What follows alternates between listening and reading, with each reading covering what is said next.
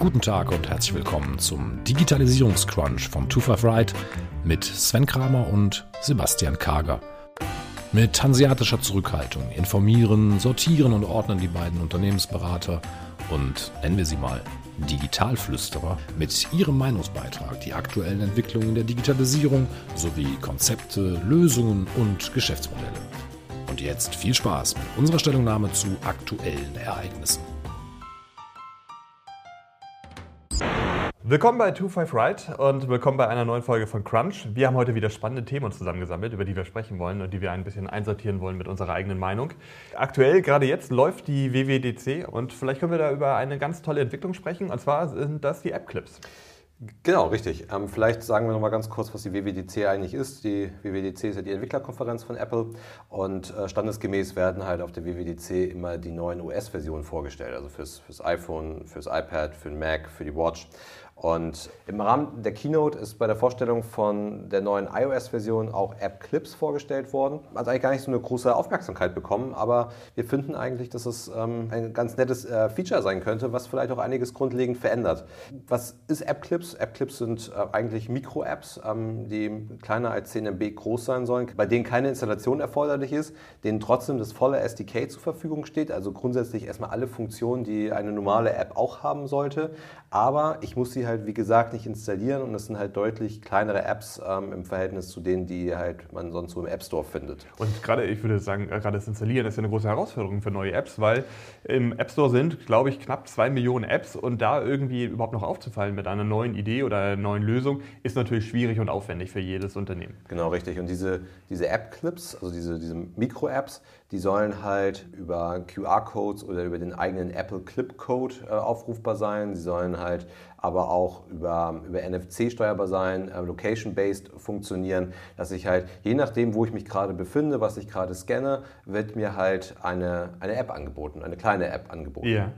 Und äh, die kann ich dann halt ausführen, diese App. Die wird dann auch nicht installiert, die wird zwar runtergeladen, aber das passiert halt sehr, sehr schnell und ich finde sie dann auch in der sogenannten App Library, die ja jetzt auch mit iOS 14 dann halt neu kommt. Also sie ist dann halt nicht zwangsläufig ähm, auch auf meinem Homescreen ähm, zu sehen und ich kann dann halt so kleinere Services halt nutzen, ohne dass ich wirklich die komplette App halt nutzen muss. Das ist natürlich unglaublich praktisch, weil wenn ich mir vorstelle, ich will gerade einen Dienst sehr schnell nutzen, ich möchte ähm, einfach die Funktionalität einer App äh, erfahren, aber möchte mir nicht den Aufwand machen, die große App aus dem App Store erstmal dort zu suchen, zu finden, herunterzuladen, sie dann irgendwie auf meinem iPhone lange mit mir rumzutragen ähm, sondern ich will sie ja eigentlich instant. Genau in dem Moment will ich sie nutzen und dadurch reduziert Apple ja die Hürde, dass erstmal diese App runtergeladen wird ja. und macht es viel einfacher für Unternehmen, ein, ein, ein tolles Nutzererlebnis direkt instant bereitzustellen. Genau, also es unterstützt definitiv das App Store oder das App-Marketing an sich eigentlich. Also die Sichtbarkeit der App wird deutlich erhöht.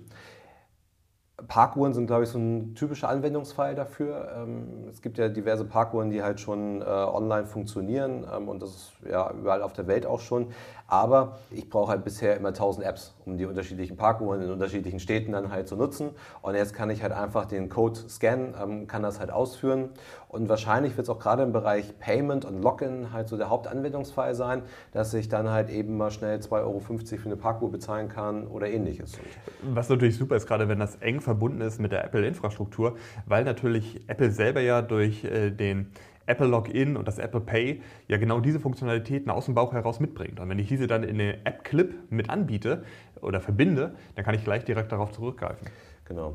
Scooter, also Elektroscooter, wenn halt eine, eine, weitere Anwendung. Ich kann halt mich direkt dann halt über Apple anmelden. Ich muss keine Registrierung halt ausführen und kann dann direkt mit dem Buchungsvorgang halt starten.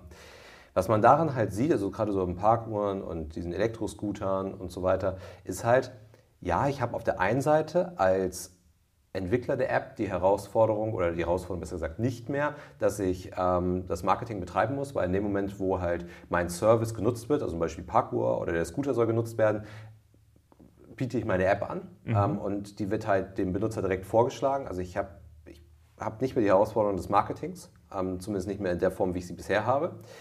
Was aber dadurch auch passiert ist, dass ich mich in eine noch stärkere Abhängigkeit vom Apple-Ökosystem eigentlich begebe. Weil ich halt nicht nur mehr den App Store jetzt halt nutze, sondern die, die Markenpräsenz meines Services geht eigentlich in den Hintergrund über. Ich sage ja einfach nur noch, wenn wir jetzt mal bei den Scootern bleiben, ich möchte jetzt diesen Scooter nutzen. Ich habe dann halt ein, ähm, ein App-Clip-Code auf meinem Scooter kleben. Ich kann den scannen, ich kann mich registrieren, ich kann darüber bezahlen. Aber ob ich jetzt den Dienstleister A nutze oder ob ich den Dienstleister B nutze, diese Entscheidung treffe ich eigentlich gar nicht mehr wirklich aktiv. Und komme auch mit dieser Marke eigentlich kaum noch mehr in Berührung. Also das heißt, das könnte wirklich was massiv verändern, weil die, weil die Dienstleister dadurch halt stärker in eine Abhängigkeit zu Apple geraten, in der sie ja sowieso schon sind, aufgrund des App Stores. Aber die Marke geht eigentlich ein bisschen eher, also verschwimmt so ein bisschen. Ja, obwohl ich ja auch auf der anderen Seite sagen könnte, dass ja der Dienst im Vordergrund steht. Und mir ist es egal, in dem Moment, wie viel Marketing oder wie, wie viel Mühe er sich für eine schöne App gemacht hat, sondern ich sage einfach, ich will jetzt diesen Scooter verwenden oder ich will hier parken und dieses Rundherum, das spielt dann wahrscheinlich weniger eine Rolle. Richtig, also du nutzt den Dienst, aber die Frage ist ja, wie stark ist denn halt deine Bindung zu der Marke? Wenn du ähm, halt einfach nur den Roller da nutzt, weil er da gerade steht, dann ist es, ist es, dir eigentlich fast egal, welcher Dienstleister das halt ist. Ja, ja. Und du bist ja. dann halt nicht mehr auf dem Homescreen halt drauf, weil es ja auch nur noch in der App Library erscheint, diese App. Wenn du jetzt halt ähm, den Use Case aus der anderen Sicht heraus siehst und sagst, ich nutze jetzt nicht den Scooter, der dort gerade steht, sondern ich bin in einer Stadt unterwegs und möchte dann halt einen Scooter nutzen und will jetzt eine App öffnen und mal gucken, wo der nächste Scooter sich halt äh, befindet, dann habe ich eventuell dann halt ein Problem und entscheide mich dann erstmal für einen Dienstleister. Oder aber ich benutze dann halt irgendeinen anderen Dienstleister, aber nicht unbedingt den, den ich gestern halt schon mal genutzt ja, habe. Da bin ich absolut bei dir. Bin ich absolut bei dir, weil das ist ja genau die Situation. Also nehmen wir, nehmen wir diesen Scooter. Man ist irgendwie in Berlin und da steht von drei, vier unterschiedlichen Anbietern stehen da die Scooter. Die Preise sind nahezu ähnlich. Wenn ich jetzt aber gar nicht mehr diese Hürde habe, ich muss mich dort erstmal registrieren, muss mir einen Account anlegen, sondern ich kann direkt in dem Moment, wo ich vor einem Scooter stehe, und das ist egal, ob das Bird oder Jump oder was auch immer ist, kann halt dieses Gerät nutzen. Das ist natürlich ja für das Unternehmen so schlecht, weil es die Kundenbindung reduziert. Ja. Für den Nutzer ist es natürlich super, weil er halt ähm, direkt in dem Moment frei entscheiden kann, welchen Dienst er nutzen möchte. Ja. Also wir müssen mal schauen, wie es dann halt wirklich genutzt wird und wer dann halt auch die ersten Protagonisten sind, die dann halt daran teilnehmen werden weil einfach so werden die Mikro-Apps halt auch nicht funktionieren. Die müssen von Entwicklern dann auch bereitgestellt werden. Wird sich halt zeigen, wer das, denn, wer das dann halt nutzt. Was wir auch mal abwarten müssen, ist, wie sich denn halt diese Funktion da tatsächlich zeigt und wie das dann halt genau funktioniert. Ähm, bisher haben wir, kennen wir nur die Keynote, wir kennen die Vorstellung des iOS und halt einige Beiträge dazu, aber es hat halt noch keiner bisher wirklich genutzt. Auch wenn die iOS 14 in der Beta halt verfügbar ist, gibt es halt bisher noch keine App-Clips, die halt auch wirklich, wirklich nutzbar sind. Es gibt noch einen interessanten Anwendungsfall, der zumindest erstmal in der Theorie besteht, müsste man sich dann halt überlegen, ob der tatsächlich auch Anwendung findet es wurde relativ stark demonstriert, wie das Payment über Apple Pay funktionieren kann. Und es ist ja bekannt, dass Apple Pay auf bestehende Infrastruktur aufsetzt. Also ich habe ja keinen eigenen Zahlungsdienst mit Apple Pay geschaffen, sondern ich habe ja eigentlich nur eine Virtualisierung meiner Kreditkarte damit geschaffen.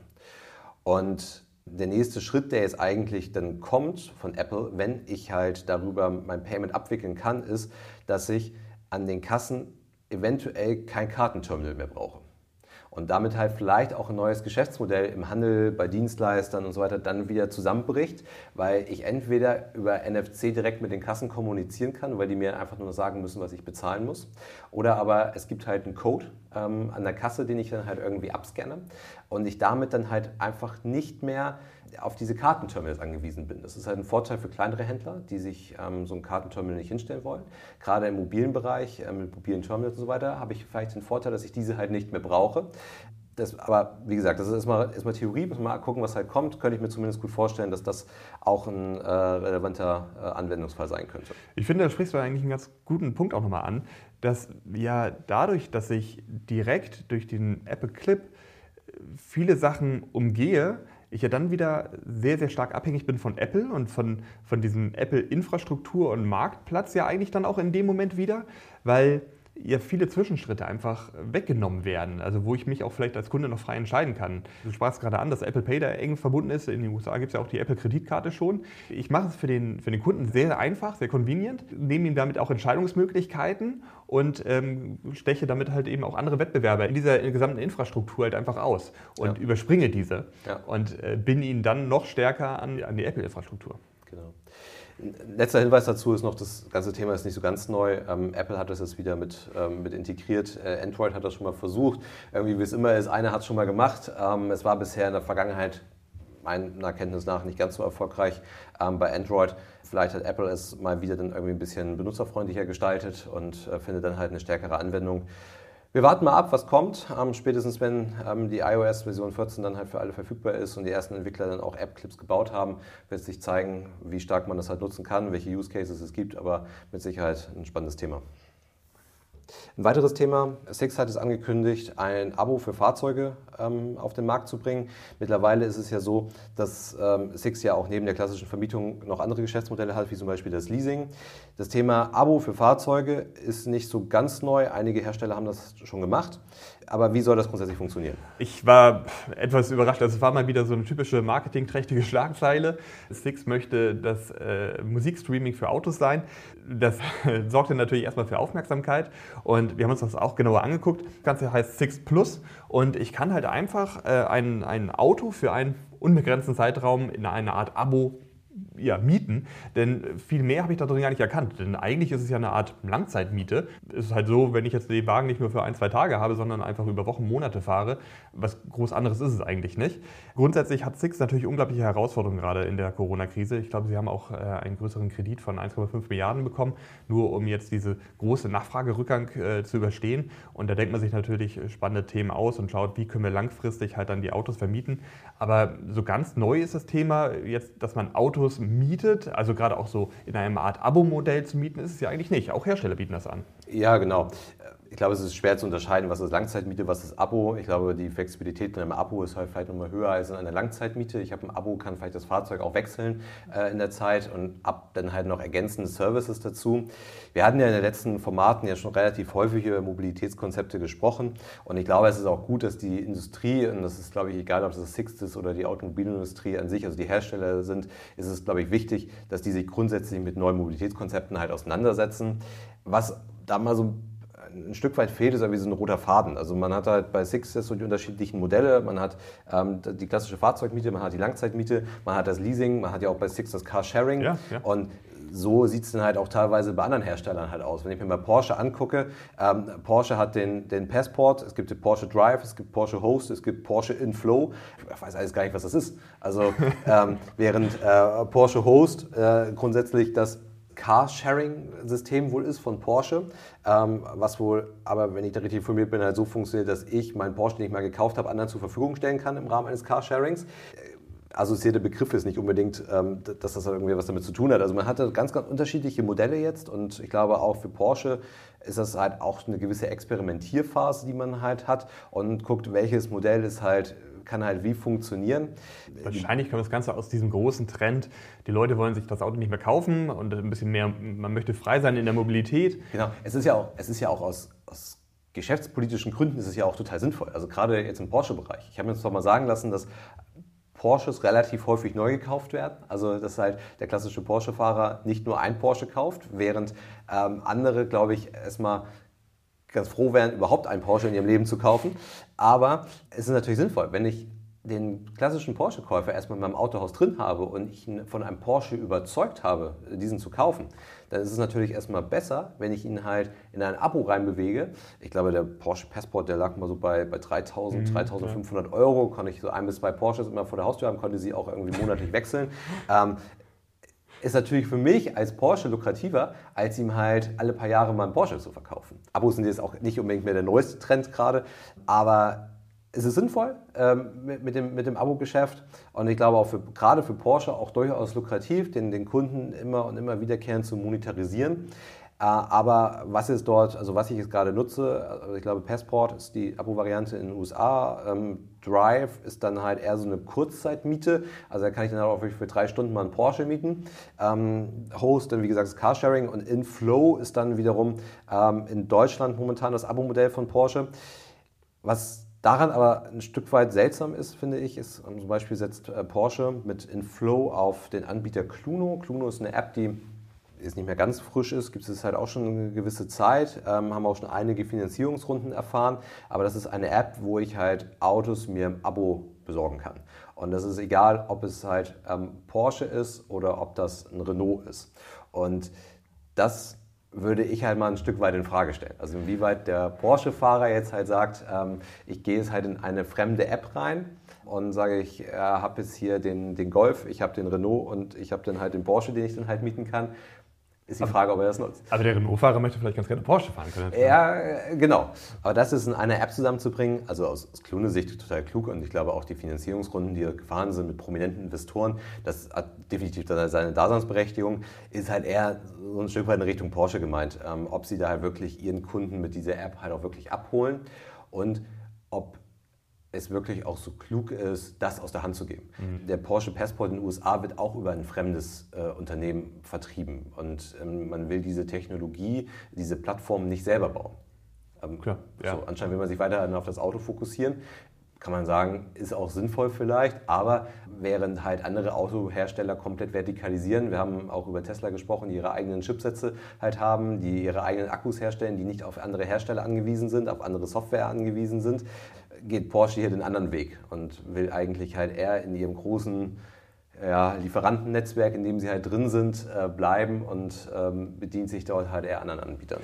Wobei wir haben ja in einem anderen Format schon mal darüber gesprochen, wie die Entwicklung von Autohäusern aussieht. Das ist natürlich jetzt auch wieder ein Thema, was für die Autohäuser nicht so super ist. Also wenn wir jetzt von Porsche vielleicht weggehen, bei, bei Porsche kann ich mir nur vorstellen, da gehst du zu deinem Autohändler, da, da hast du wahrscheinlich auch eine ganz gute Beziehung zu dem und äh, machst auch die Probefahrt mit, mit dem neuen Modell.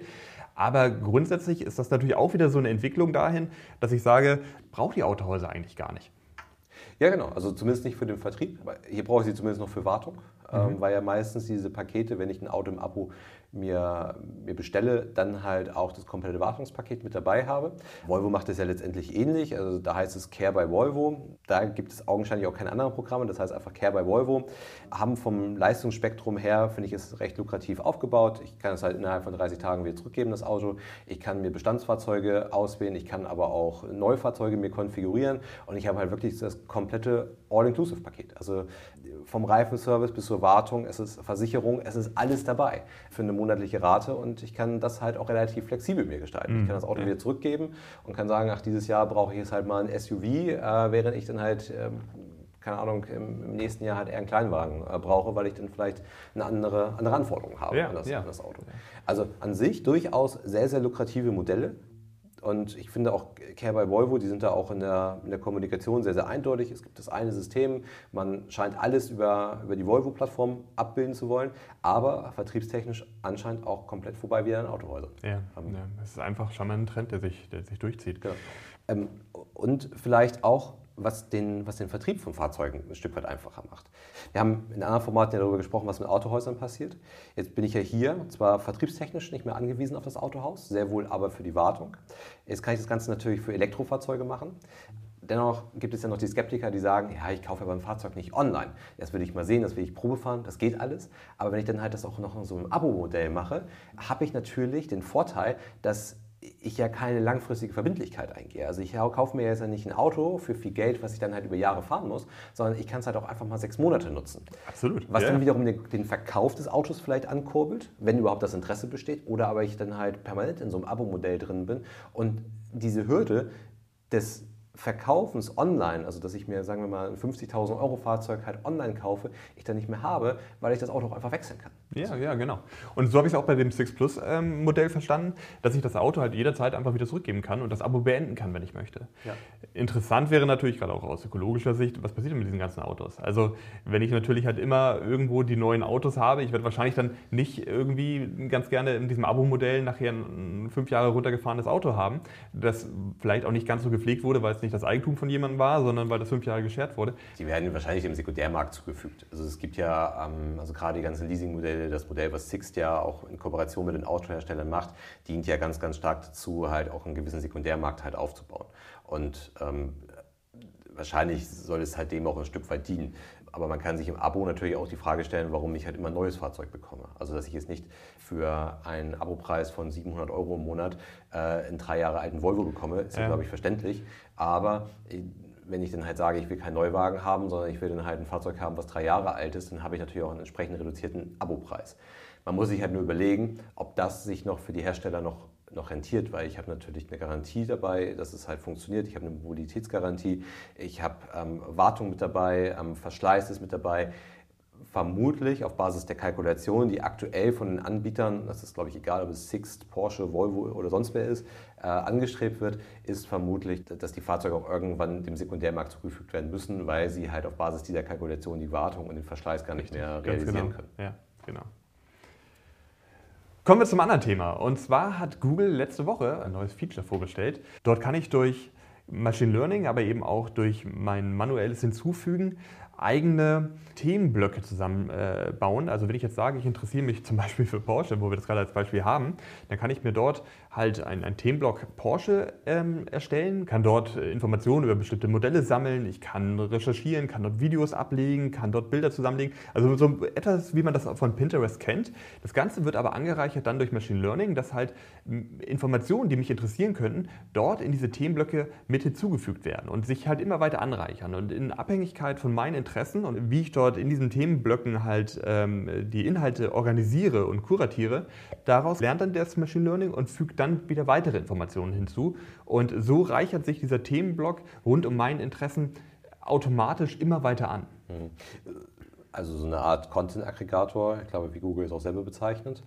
Ich glaube, man kann es ganz gut vergleichen mit Pinterest. Ich glaube auch in den ganzen Beiträgen dazu und in den News, auch die Google rausgibt, bemüht man auch diesen Vergleich zu Pinterest oder vielleicht auch anderen Diensten wie vielleicht ein Flipboard oder sowas. Also man versucht einfach Content ähm, zu aggregieren, zusammenzuführen. Ähm, das halt auf der einen Seite manuell, aber halt auch durch eine gewisse Art künstliche Intelligenz es wirkt so ein bisschen wie so ein neues Experiment aus dem Google-Labor. Ja, also, genau. Man kennt das ja aus der Vergangenheit. Es gibt unglaublich viele äh, Services, die irgendwie im Beta-Status sind oder jahrelang im Beta-Status waren und dann auch einfach sterben. Also es, Google experimentiert sehr viel, sie, sie probieren Sachen aus und irgendwann werden die vielleicht wieder begraben. Ich glaube, bei diesem Thema ist es gerade dieses Besondere, wenn man es vergleicht mit Pinterest, dass eben Machine Learning mit herangezogen wird. Das Ganze funktioniert so, dass ich mich aber vorher bei Google auch einloggen muss. Also es wird meiner Person, mir selber auch zugeschrieben. Das heißt, Google lernt dort auch extrem gut und immer besser, welche Themen mich interessieren, weil ich lege das Thema selber an, kuratiere den Inhalt und das, was via Machine Learning hinzugefügt wird, organisiere ich dann auch wieder. Interessiert es mich, interessiert es mich nicht? Mhm. Und so baut halt Google ein, ein, sehr, sehr, sehr starkes Wissen über mich und meine Interessen halt einfach auf. Und da landen eben neben Videos und Bildern und Texten und so weiter, landen da eben auch äh, Amazon-Links oder irgendwelche äh, Produktvorschläge. Ja, oder Informationen aus Google Mail oder, oder ähnliches äh, landet dann halt da drin. Richtig. Klingt halt eher so nach einem Vehikel, was Google dafür einsetzen möchte, halt seine eigene Datenbasis aufzubauen und die Kenntnis halt noch stärker über den User zu stärken und einfach noch mehr Wissen ähm, zu haben. Was ich ein bisschen schwierig finde, ist, dass anscheinend, also es macht zumindest einen Eindruck auf mich, Google das System selber nicht erklären kann. Also, sie, äh, also man sagt halt, man, man spricht halt einfach nur von Sammlung ähm, mhm, man ja. sagt aber noch nicht mal genau, was man sammelt. Es, es, klingt halt einfach nur für, nach einem Vehikel, was Google hier halt einsetzt, um halt einfach das, das Wissen über den Benutzer halt noch, noch weiter auszubauen. So verstehe ich es aktuell auch. Und dabei hat das Ganze natürlich auch eine gewisse Gefahr, weil ich mich natürlich die gesamte Zeit in meiner eigenen Filterblase befinde. Also ja. es wird ja immer weiter verstärkt. Ich werde immer tiefer in genau dieses Themenblock, in dieses Interesse hineingesogen. Das kann auf der einen Seite positiv sein. Wenn ich mich natürlich mit den falschen Themen beschäftige, kann das aber natürlich auch sehr negativ sein. Da gibt es viele Negativbeispiele einfach. Ja. Genau. Wir beobachten mal, ob. Ähm, ob das ob, jemals den Beta-Status verlässt. Genau, ob es jemals den Beta-Status verlassen wird. Ähm, sollte es soweit sein, äh, schauen wir da nochmal drauf. Wenn ihr nichts mehr davon hört, dann hat es den Beta-Status nicht verlassen. Das soll es für heute mal gewesen sein. An dieser Stelle nochmal den obligatorischen Hinweis auf unsere Gruppen bei Facebook, aber auch bei LinkedIn. Lasst uns gerne über diese Themen dort weiter diskutieren. Auch nehmen wir dort weiterhin gerne Anregungen für weitere Themen auf. Ja, äh, wir freuen uns auf die Diskussion und daher bis bald. Bis bald, mach's gut. Tschüss. Der Digitalisierungscrunch ist eine Produktion von 25 Ride. Die Herren Kager und Kramer sind Gründer des erfolgreichen Beratungsunternehmens Leagueone, aus dem 2020 die 25R Digital GmbH entsprang. 25 Ride Digital ist eine exklusive Best-Practice-Plattform für Unternehmer, Entscheider und Macher in der digitalen Businesswelt. Sie liefert Inspiration, Impulse, Know-how und Networking für digitale Themen. Lernen Sie uns kennen unter 25r-digital.com.